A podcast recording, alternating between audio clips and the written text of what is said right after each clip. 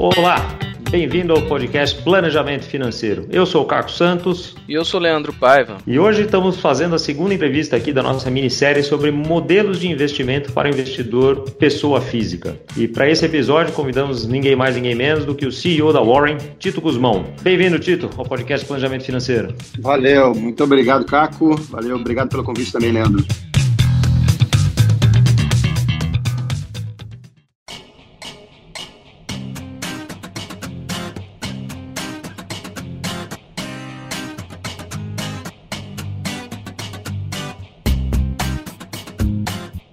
A gente já teve o primeiro episódio, que a gente entrevistou a Alessandra Boiani, defendendo o ponto de vista do agente autônomo de investimento, e o Tito hoje vai falar como atua um consultor de investimento. Né? Então é um, é um modelo diferente, é um modelo que a Warren está apostando firmemente aqui. Então, Tito, seria até legal para contextualizar o nosso, nosso ouvinte aqui, falar um pouquinho de você, brevemente aqui da tua história, e como é que começou o Warren, enfim, como é que é esse modelo todo, como é que, é esse, como é que começou tudo isso? É, a minha vida é mercado financeiro há mais de 15 anos, uh, quase 10 anos eu, eu, estive na maior, que se tornou né, a maior corretora do país. Minha empresa, eu entrei quando tinha 15 pessoas, mais ou menos, e aí depois de um tempo, ela é, era uma empresa de agentes autônomos de investimento, conectada a uma corretora, e aí a gente comprou uma corretora, a empresa surgiu em Porto Alegre, aí mudamos a empresa para o Rio de Janeiro, passou de 15 pessoas para umas mil pessoas rapidamente, foram 5, 6 anos de Rio, a empresa mudou toda para São Paulo, e aí eu tive a oportunidade de ir para a operação da, da, dessa empresa em Nova York uh, para oferecer para os brasileiros a possibilidade de investimento offshore. E aí passei três anos lá. E aí quando eu fui para Nova York, isso foi em 2012, uh, ah, eu me deparei com uma palavra que hoje está na moda, que é super uh, hipster, cool, que é fintechs, mas que naquela época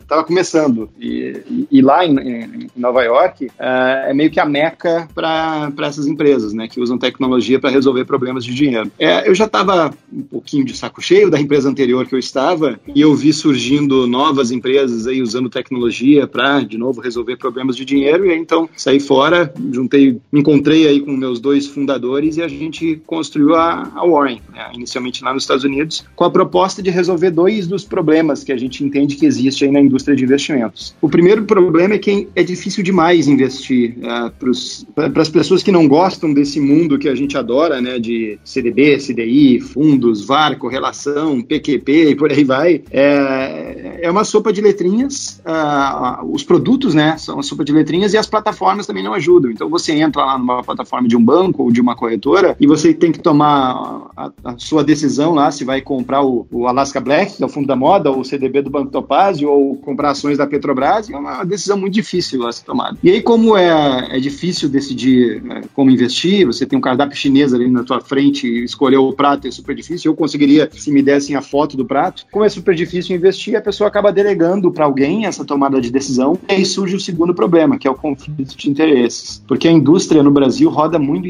muito em cima do modelo de comissão, né? O commission based, que a comissão está embutida no produto. E aí, então, eh, eventualmente ou invariavelmente, a pessoa que está vendendo o produto, ela vai indicar produtos cuja comissão é maior para ela, ou seja, a pessoa está alinhada com a firma, não com o investidor. E aí o resultado disso é que as pessoas acabam investindo em produtos muito, muito ruins. Ah, o retrato da indústria no Brasil é: existem 4 trilhões de reais investidos em produtos horríveis, principalmente no banco, né? 93% do dinheiro do brasileiro está nos bancos. E os produtos são poupança, previdência e fundos de investimentos. É, poupança não é investimento, é sofrimento. Previdência é um assalto a mão armada, porque você paga taxa de entrada, taxa de saída, taxa de carregamento, taxa para ver quanto de taxa está pagando. E fundos de investimento, eu não vou ser indelicado, não vou falar de qual banco uh, é o maior fundo de investimentos do país, mas é um fundo que entrega um retorno de 30% do CDI. Entrega isso porque é, a, a, estratégia super básica é comprar títulos do Tesouro, mas ele cobra uma taxa de quase 3% é, sobre isso.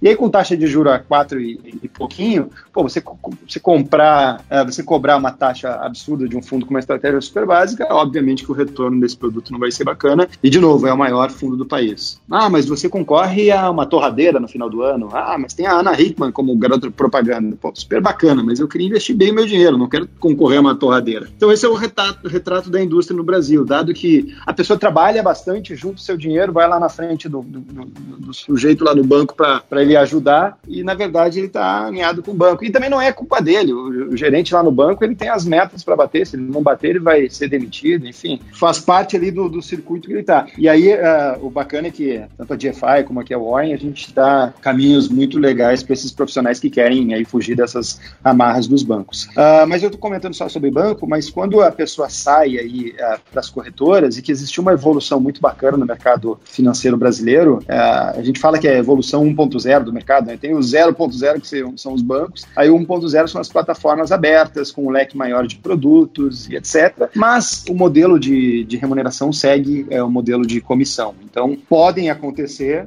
existem centenas de profissionais super bem alinhados, inclusive nos bancos, centenas, milhares de, de profissionais super alinhados com, com os, os, clientes, mas quando o modelo ele permite uma certa, um certo desalinhamento, acaba ah, acontecendo que as pessoas também, via corretoras, investem em produtos muito ruins. Ah, mas Tito, na corretora não tem o título de capitalização. Não, mas tem o COI. E o COI ele é um produto que é um, é um instrumento financeiro é, super interessante né, para facilitar que a pessoa invista em operações estruturadas, etc. Mas ele acaba que tem tanta taxa embutida em algumas plataformas no mercado que acaba virando um produto muito ruim. Mas enfim, aí nós construímos a OIM para uh, resolver esses dois problemas, uh, transformando o ato de investir fácil. E aí, como é que a gente fez isso? Foi, em vez da tua tomada de decisão ser qual produto comprar, a tua tomada de decisão é para que, que você quer investir. Então, pô, a, a, grande maioria das pessoas não sabe se tem que comprar Petrobras, o Alaska Black ou o CDB do Banco Topazio. Mas a grande maioria das pessoas quer se aposentar, quer mandar os filhos para a faculdade, quer pagar o casamento, quer fazer um mochilão na Europa, quer ter um dinheiro de curto prazo para resgatar a qualquer momento. Enfim, então a pessoa, a tomada de decisão é a, a, as tuas caixinhas, né, os teus objetivos, e aí a plataforma é que monta o, o, tal do asset allocation, monta o portfólio com os melhores produtos. E como é que a gente resolve o conflito de interesse? A gente resolve rodando em cima do modelo que os family offices rodam, as casas de wealth management rodam, que é não é o commission based, não é a comissão no produto, e sim fee based. Ou seja, a gente cobra um fee de gestão de patrimônio e todos os produtos da plataforma uh, que são da Warren são custo zero e todos os produtos de terceiros a gente devolve 100% rebate. A gente começou a, a Warren nessa, nessa tese, aí,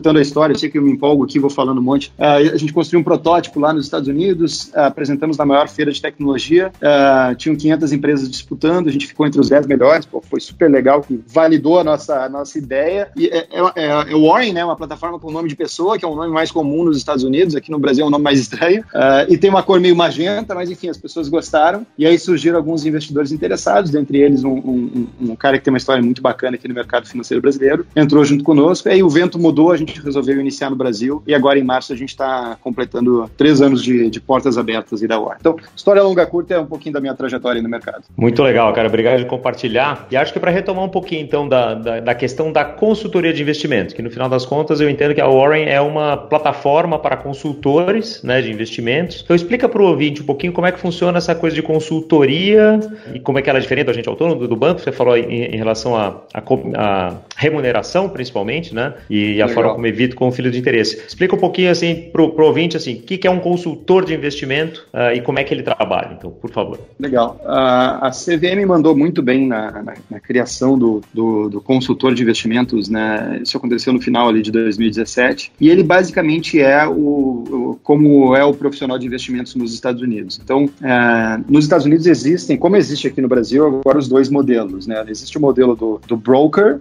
do corretor e esse esse profissional ele é remunerado pelos produtos ou pela transação, né? Por exemplo, a corretagem, uh, ou o spread que ele vende algum título de renda fixa ou o rebate que ele tem em algum fundo de, de investimentos. Que é como uh, funciona o agente autônomo, certo? Isso que é no Brasil como funciona o agente autônomo e lá nos Estados Unidos existe o RIA, que é, se chama Registered Investment Advisor, que ele é o consultor no Brasil e esse uh, profissional ele não é remunerado pela comissão dos produtos, ele cobra um FII do cliente, então pô, cobra o X% ao ano para gerir o teu patrimônio, e aí todos os produtos que ele indica, corretagens, spreads, etc., ele não ganha absolutamente nada disso, isso volta tudo para o cliente. Então, Aliás, ele é ah, proibido, né, de receber remuneração de qualquer produto, né? Exato, exato. Ele é proibido de receber uh, remuneração. Então, o investidor que, que está interessado em montar a sua carteira de aposentadoria, a longo prazo, faculdade das crianças e por aí vai, um profissional que vai construir essa carteira para o longo prazo é mais interessante que ele esteja alinhado com o cliente. Afinal de contas, ele vai indicar os melhores produtos para o longo prazo. Agora, para o cliente que está mais interessado em, pô, eu quero tradear, eu quero comprar e vender, tipo, a, gente está, eu sei que o podcast é, não, não, não tem uma data, mas hoje a gente está em um dia interessante na Bolsa, né? A Bolsa bateu já o segundo circuit break e é um dia de bastante volatilidade. Ah, os clientes que querem uma assessoria para comprar e vender ações, etc. Pô, esse cliente ele deve ser atendido por um profissional que aí sim é um profissional que vai ajudar a trade e, e etc. Mas eh, nos Estados Unidos essa diferença é muito nítida. E a indústria, principalmente ali em 2008, quando, a, quando aconteceu a crise do subprime, a, a, indústria começou a questionar muito esse outro profissional, que era um profissional com alinhamento da comissão no produto, uh, e não um profissional alinhado em construir um patrimônio de longo prazo. Então as, as diferenças elas são, um ele é comissionado na transação, o outro é comissionado com, uh, o outro recebe uma remuneração conforme o patrimônio do cliente aumenta. E aí em 2008, então a indústria nos Estados Unidos começou a questionar muito esse modelo e rumou cada esse modelo do, do commission, né, do broker, do corretor, e rumou cada vez mais para o modelo do, do consultor de investimentos, do Registered Investment Advisor. Hoje, nos Estados Unidos, 70% da indústria é em cima do Registered Investment Advisor. Então, é o, é o profissional que vai sentar na frente do cliente, vai montar o planejamento financeiro, vai montar a caixinha aposentadoria, vai vender o seguro de vida, vai montar o, o sonho da, de mandar os filhos para Stanford, enfim, vai ajudar o profissional no longo prazo. E aí, o que fez a CVM, viu que o mercado brasileiro está crescendo, tem uma oportunidade gigante, né? Como eu mencionei, 93% do brasileiro ainda investe via banco, só 7% nas corretoras. Se a gente olha o mercado americano, 90% do dinheiro do americano está nas plataformas, está nas corretoras de investimento, só 10% está nos bancos. Então vai ter uma saída muito grande das pessoas tirando o dinheiro dos bancos para investir via uh, plataformas de investimento, com atendimento muito mais focado em investimento. A gente sabe que o, o banco lá ele resolve N outros problemas, o cartão de crédito, cheque especial, a conta que pagou, não pagou,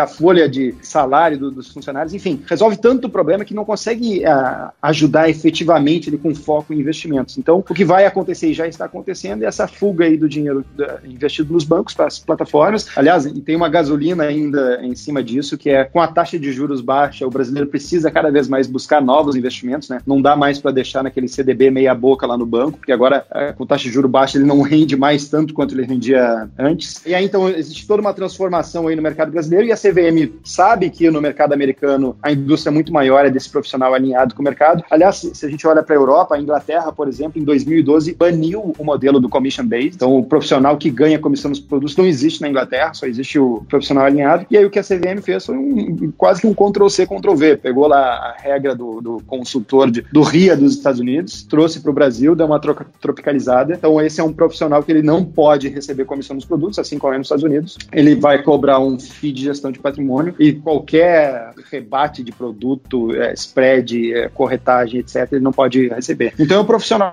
100% alinhado com o cliente. E é, é, não é inventar a roda, de novo, é, é o modelo como funciona nos Estados Unidos, 70% do mercado funciona assim. E também não é inventar a roda no Brasil, tá? Porque o, no Brasil, os super ricos, eles não investem no modelo do commission based. Eles não investem com o broker, com o agente autônomo. Os super ricos investem via family offices, via casas de, de gestão, de wealth management, via fundos exclusivos. Todos esses modelos não são commission based. Todos esses modelos são fee based. Em São Paulo tem a maior casa de, de, é, de wealth management do, do Brasil e se você falar lá com um banker, ele vai te dizer, pô, Caco, é, eu cobro 1% para gerir o teu patrimônio, todos os meus produtos aqui são taxa zero, produtos de terceiros eu devolvo 100% o rebate para você. Então, é, é, é, o que, que eu quero? Eu, se eu estou cobrando 1% para gerir o teu patrimônio, o que eu mais quero é que o teu patrimônio cresça cada vez mais. Afinal de contas, meu 1% vai também gerar cada vez mais dinheiro com o teu patrimônio crescendo. Qual que é o, o problema? E aí,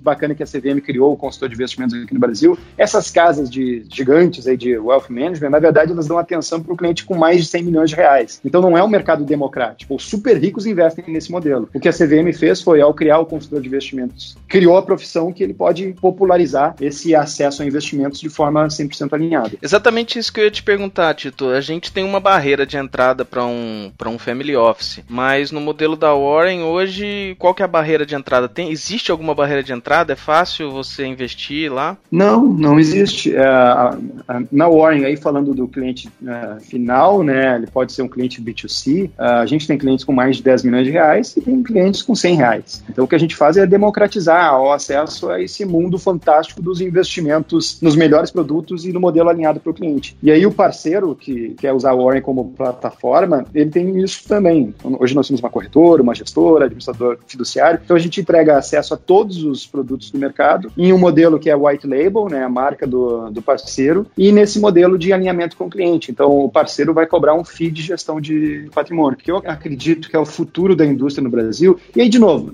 não que um modelo seja certo e outro modelo seja errado, mas para o profissional que quer trabalhar montando carteira para o cliente, para o longo prazo, ajudando ele a se aposentar, a ter a grana uh, ah, para a faculdade das crianças e por aí vai, esse profissional estar alinhado com o cliente é o melhor modelo. Agora, para o outro cliente que quer tradear e quer comprar e vender e por aí vai, aí o modelo do, do commission based faz, faz mais sentido. Nós somos focados, nossa plataforma B2B é 100% focada, a gente não atende o outro público, a gente não atende o agente autônomo de investimento, a gente só atende o profissional alinhado, que é o consultor de investimentos ou o gestor. Sensacional. E na sua opinião, Tito, quando o nosso ouvinte aqui, que é, enfim, o, que tem lá seus mil reais, seus cem mil reais, seus cinco milhões de reais, tanto faz, ele está procurando um profissional para saber como é que ele pode ser ajudado aí. O que, que ele deveria fazer? Eu acho que você falou um pouquinho disso aqui, mas assim, entre um consultor e outro, tem diferença? Tem como, como é que ele, ele pode saber quem que vai estar tá mais adequado com o seu perfil, que vai estar tá mais alinhado com os seus interesses? Tem diferença ou daí fica tudo mais ou menos igual? O que pode ter diferença é que existem consultores que são focados só na parte de investimentos. Então, pô, o consultor vai ajudar o cliente, é, o cliente já tem uma, um dinheiro para investir, já tem um planejamento de, pô, eu quero juntar tanto para me aposentar com tal idade, e eu quero ter mais isso no curto prazo para, enfim, para ter uma reserva de emergência, por aí vai. Enfim, o, o cliente que, que está buscando o serviço só focado em investimentos, tem consultores que são mais focados no trabalho de investimentos. É, agora, tem outros que são, e aí como a turma da, da GFI, uh, eles fazem o trabalho, inclusive, anterior, né, que é o trabalho de planejamento financeiro, que é o, é o de preparar a cozinha, digamos assim,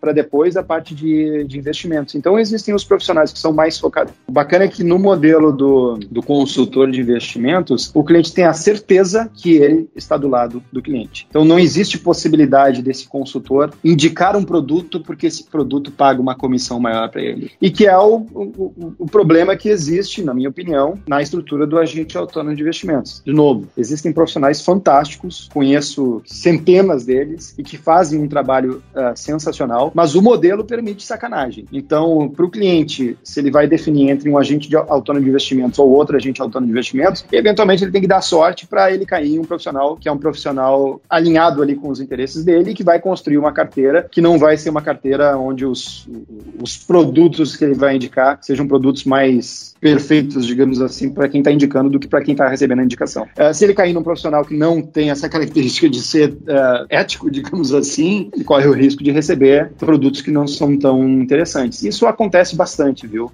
A gente fez um, contando os bastidores, a gente fez um evento ano passado em São Paulo, que foi o nosso Warren Summit. O dia 1 um foi focado para o profissional de investimentos e o dia 2 aberto ao, ao, público. E aí no dia 1 um, eu estava conversando com um agente autônomo de investimentos que veio de trabalho aí conectado a uma corretora grande e queria mudar para o nosso modelo, né, modelo de consultor, e ele estava comentando, poxa Tito, eu acabei de receber um cliente que veio de um outro agente autônomo de investimentos, porque o cliente estava insatisfeito, ele queria minha ajuda. O cliente era um, um neto, na verdade, que queria ajuda para conta da dele. E a avó dele tinha 93 anos, foi ano passado, tinha 93 anos, e ela tinha um COI, é um produto estruturado, de vencimento 7 anos. Poxa, isso é, não é que é, é, não é bacana, isso é, é criminoso, sabe? A, é imoral, completamente. É, a senhora tem que ter que viver até os 100 anos para conseguir resgatar o dinheiro dela investido. Então, uh, isso foi, de novo, é exceção, os profissionais, agentes autônomos de investimentos que não são alinhados com o cliente, mas acaba que existem e, e acabam queimando o filme aí de toda uma indústria de profissionais sensacionais. É, o problema é que quando a, a, tua remuneração está atrelada ali na comissão do produto, o teu interesse passa a ser ganhar mais comissão. De novo, se você trabalha de forma não ética. Dei um exemplo do COI, mas tem outros produtos que a gente pode falar, debêntures incentivadas, por exemplo. Existe a debênture incentivada que paga 5% de comissão na cabeça se você distribui 10 milhões dela, mas se você distribuir 20 milhões, ela passa a pagar 8%. Poxa, eu tenho um incentivo, então é eu preciso distribuir 20 milhões aqui dessa debênture incentivada. Eu vou ter o meu cliente que é o Caco, ou que é o Leandro, e que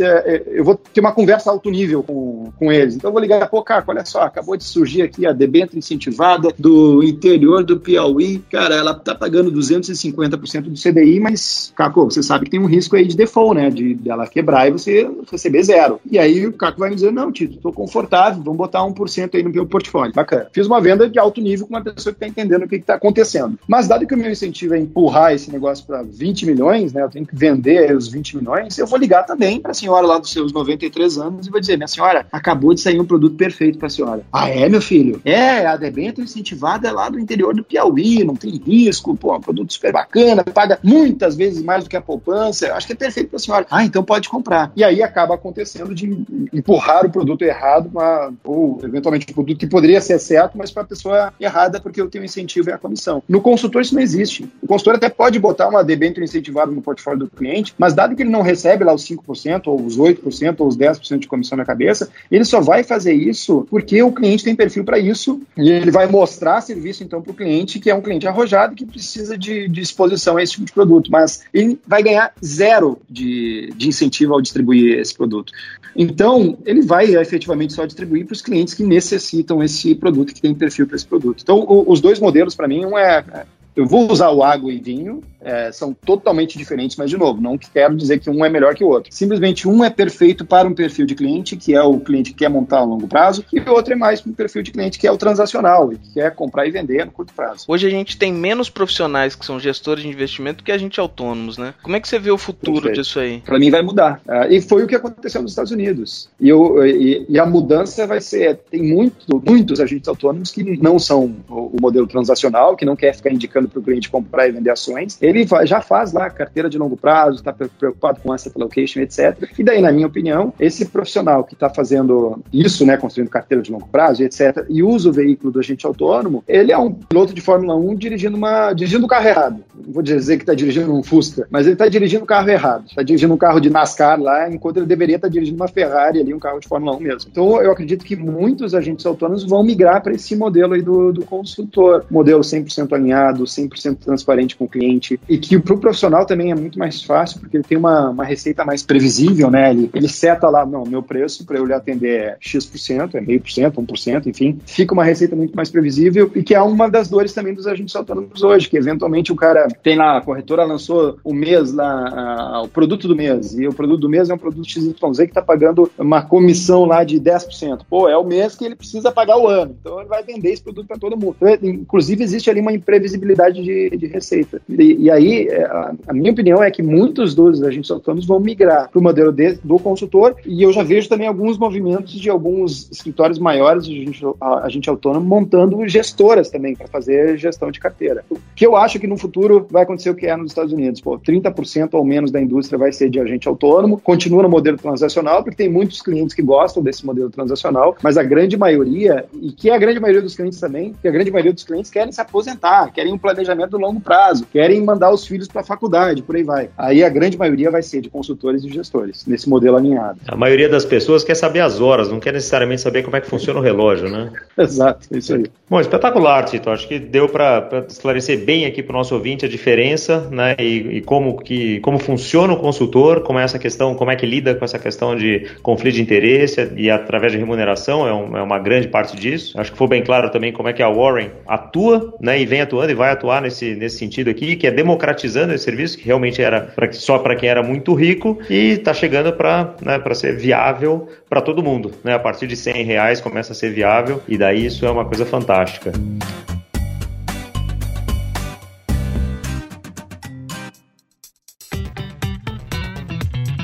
Antes da gente terminar e para despedir, a gente mantém uma tradição aqui, que é perguntar sempre para o entrevistado, dar uma dica para o ouvinte de um livro, de um filme, de um seriado que tenha a ver com o nosso assunto aqui, né, eventualmente, e que seja uma, uma boa dica aí de alguma coisa legal que você, você recomende. Opa, bacana. Eu acho que para esses dias de, de quedas gigantescas, uh, me recorda lá os meus 2008, que eu estava lá na mesa atendendo cliente, e eu vi a notícia lá do Lehman Brothers, Lehman Brothers quebrando. Foi, teve um dia de três circuit breaks. Na época, dava para pedir música lá no Fantástico no mesmo dia. E tem, tem alguns filmes que, que contam muito bem a história do que aconteceu naquela época. E para mim, um dos melhores é o Too Big to Fail, é, que fala ali os, os, os bastidores, né? E, e, a, e ali é, brokers empurrando produtos ruins porque precisavam tirar dos, dos estoques dos bancos os, os títulos podres. Então, eu, eu, acho que é um filme muito legal para contar os, os bastidores. Mas, dado que a gente também está numa quinta-feira uh, e logo aí vem no fim de semana, tem um filme que eu acho que é super divertido, esse é mais velho.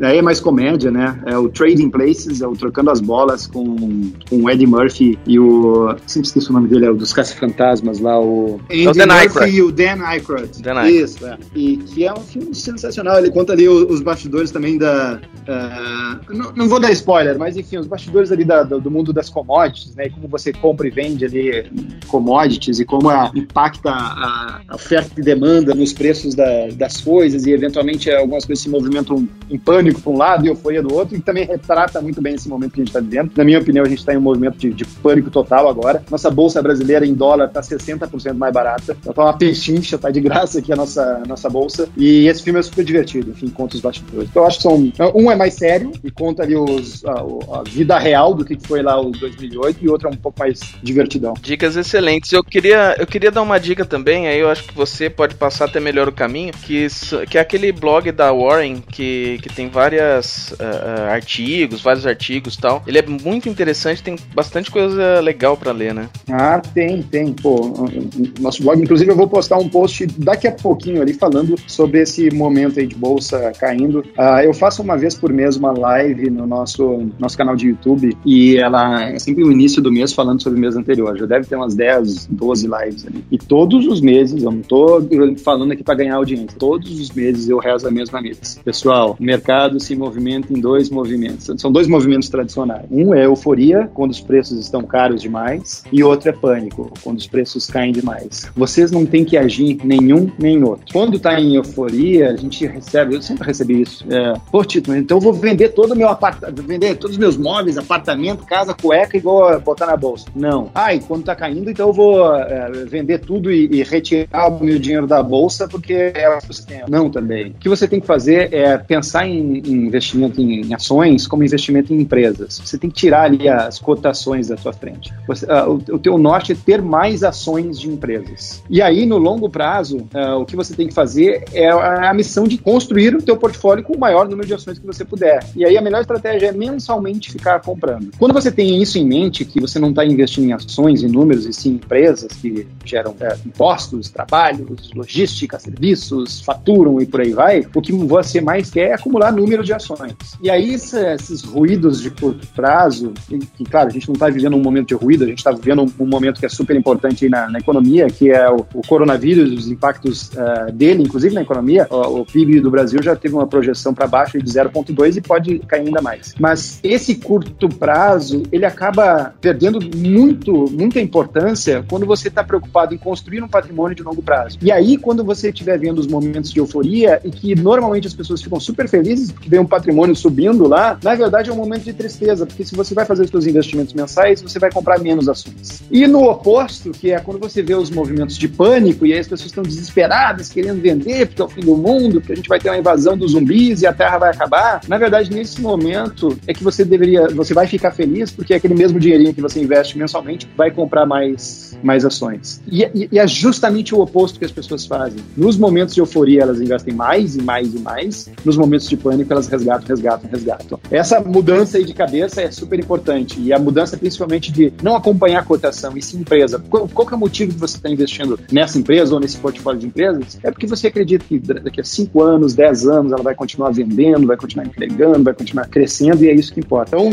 valeu, obrigado pelo gancho aí. Acessem lá o nosso blog e daqui a pouquinho lá vai meu post no blog falando sobre isso. Muito bom. E daí, para situar o nosso ouvinte aqui, que pode estar ouvindo isso aqui em 2023, nós é estamos verdade. fazendo essa gravação aqui no dia 12 de março de 2020, ah, quando a bolsa está batendo aqui 73 mil pontos, vindo de 125 mil pontos apenas algumas semanas atrás. Então, quando você estiver ouvindo esse, esse nosso podcast aqui, seja lá quando for, uh, você já se situa. E daí eu vou aproveitar a última fala do, do Tito aqui para fazer, puxar o Javá aqui para o planejamento financeiro, que quando você tem um planejamento financeiro robusto, você sabe exatamente quanto de dinheiro você precisa deixar na sua reserva de emergência, que não é para estar na bolsa, quanto você precisa para os seus uh, projetos, que é uma coisa que a Warren faz muito bem, inclusive, né? É, trabalhar nos projetos, né? E, e, como é que você faz isso e quanto de dinheiro você pode realmente arriscar e, e aguentar mais volatilidade e aproveitar esses momentos, né? Como que a gente está vivendo hoje aqui, para comprar um pouco mais. Tito, super obrigado pela tua, pelo teu tempo, pelo teu conhecimento todo aqui, por participar do nosso podcast. E para você ouvinte, semana que vem tem mais. Vamos falar ainda com o gestor e ainda vamos falar com o gerente de banco e ainda temos a CVM CVM para trazer aqui para fechar essa nossa minissérie. Obrigado pela tua audiência, clique aqui no sininho e conte, conte para os teus amigos aqui sobre o nosso podcast. Valeu!